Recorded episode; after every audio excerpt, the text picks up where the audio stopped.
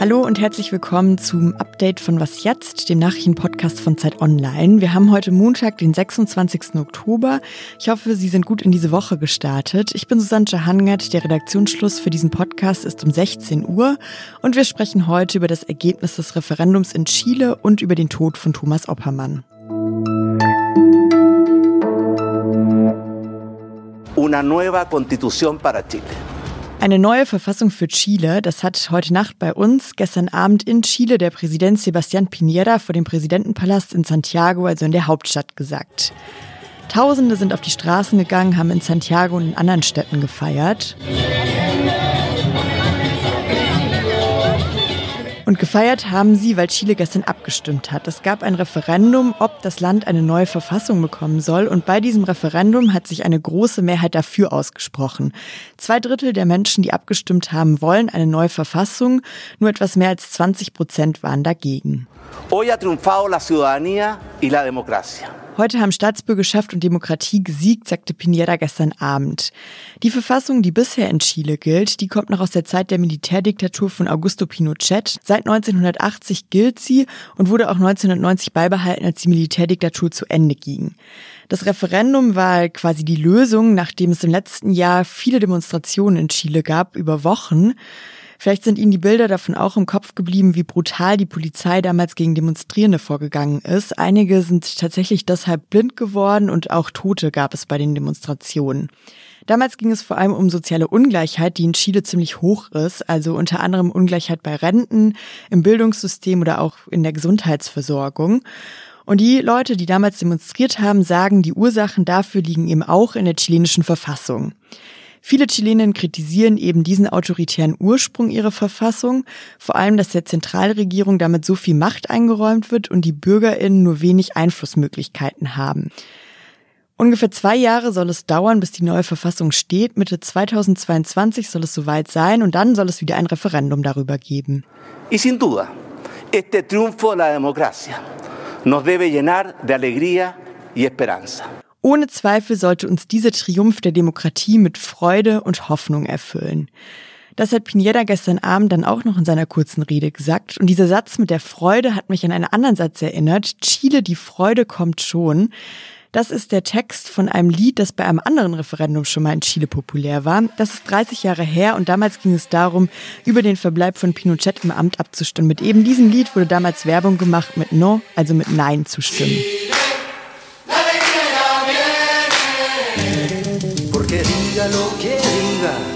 Yo soy libre de pensar, porque siento que es la hora de ganar la libertad.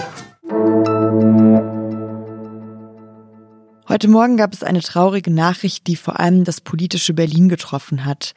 Der SPD-Politiker Thomas Oppermann ist tot. Insgesamt 30 Jahre war der Jurist Abgeordneter, erst im Niedersächsischen Landtag und dann im Bundestag. Dort war er von 2013 bis 2017 vier Jahre Fraktionsvorsitzender der SPD und in den letzten Jahren dann Vizepräsident des Bundestags. Er wird beschrieben als leidenschaftlicher Kämpfer für Demokratie und Parlamentarismus. Zum Beispiel hat er im Sommer, nachdem bei einer Demonstration gegen Corona-Beschränkungen Demonstrierende auch ans Reichstagsgebäude vordrangen, gesagt, wenn ein Mob von radikalen Demonstranten die Treppe des Westportals des Reichstages stürmt, dann wird der Eindruck erweckt, unsere Demokratie kann einfach mal so hinweggefegt werden. Dabei ist das Gegenteil richtig.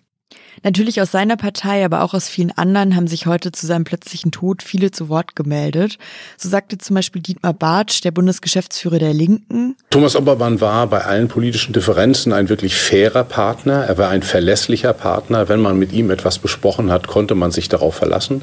Er war in den Diskussionen geradlinig und ist ein großer Verlust für Deutschland. Und als Vizepräsident hat er diese Aufgabe sehr, sehr souverän wahrgenommen. Und der erste Bürgermeister von Hamburg, Peter Tschentscher, erinnerte. Da, wo er in unsere Diskussionen eingebunden war, zum Beispiel über die Frage, wie es in Deutschland weitergeht, in unseren Beratungen mit den Ministerpräsidenten der Länder, da war er schon ein sehr überzeugender, eine vernünftige Stimme. Und ähm, er wird uns sehr fehlen, äh, weil er mit seiner politischen Erfahrung, auch mit seiner norddeutschen Herzlichkeit äh, natürlich eine, eine, eine ganz besondere Persönlichkeit war. Thomas Oppermann wurde 66 Jahre alt. Er war Vater von vier erwachsenen Kindern und wollte eigentlich im nächsten Jahr seinen Ruhestand antreten.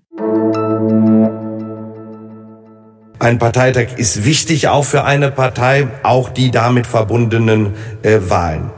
Die CDU ist aber gleichzeitig auch eine Partei der Verlässlichkeit, auch in dieser Corona-Krise. Und wir wissen auch, welche Verantwortung uns in dieser Zeit zukommt. Das hat heute Paul Ziemiak, der Generalsekretär der CDU, gesagt. Eigentlich sollte am 4. Dezember nämlich der CDU-Parteitag in Stuttgart stattfinden mit etwa 1000 Menschen. Der Parteitag ist so wichtig, weil dort entschieden werden soll, wer die Nachfolge von Annegret Kramp-Karrenbauer als Parteivorsitzender antreten wird. Jetzt gab es in den letzten Tagen immer wieder ein Hin und Her. Heute wurde jetzt endlich entschieden, der Parteitag findet nicht statt, sondern wird aufs Frühjahr verschoben. CSU-Chef Markus Söder hat die Verschiebung begrüßt. Anders sah das Friedrich Merz, einer der Kandidaten für den CDU-Vorsitz. Merz sagte, bei der Verschiebung gehe es seiner Meinung nach nicht nur um Corona, sondern auch darum, dass, Zitat, beachtliche Teile des Partei-Establishments, Zitat Ende, verhindern wollten, dass er Vorsitzender werde. Generalsekretär Paul Ziemiak sagte, mein Appell ist an alle, dass wir jetzt uns unserer Verantwortung bewusst sein müssen, in dieser Pandemie auch zu handeln, zu regieren, in der Exekutive auch und diese Partei weiterzuführen. Und wir haben drei sehr gute Bewerber für den Parteivorsitz und werden, und ich hoffe sehr schnell, diese Entscheidung äh, treffen, wer die Partei zukünftig führt. Was noch? Zu Hause, in Büros und anderen geschlossenen Räumen, da sollte die Temperatur ja schon angenehm sein. Gerade jetzt im Herbst, wenn es draußen immer kälter wird, möchte man nicht frieren, aber im Sommer sollte es auch nicht zu heiß sein und natürlich muss auch das Licht scheinen, wenn es draußen dunkel ist.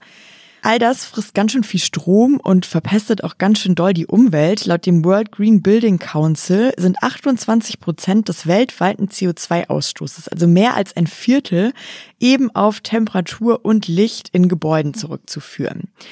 Also muss man natürlich auch dafür dringend umweltfreundliche Alternativen suchen, unter anderem eben auch für Klimaanlagen, die ja ganz schöne Stromfresser sind. Forscher in den USA haben da jetzt vielleicht eine weitere Lösung gefunden. Und zwar haben die eine Wandfarbe entwickelt, die kühlt. Diese Farbe ist weiß und damit können Häuser von außen gestrichen werden. Die Forscher haben das untersucht, auch unter stärkster Sonneneinstrahlung, also um die Mittagszeit rum. Und auch da noch wurde in den Räumen, die im Außen mit dieser Farbe gestrichen waren, 1,7 Grad Celsius immerhin weniger als in der Umgebung gemessen.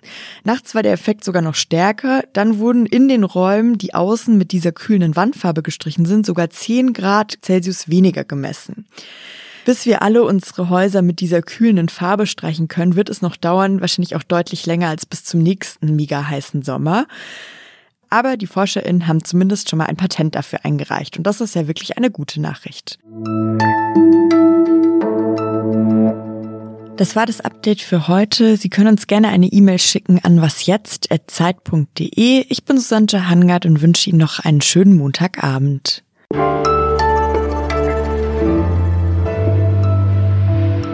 Zu Hause und in unseren Büros, zu Hause in unseren Büros und in allen anderen Räumlichkeiten zu Hause, in unserem Zuhause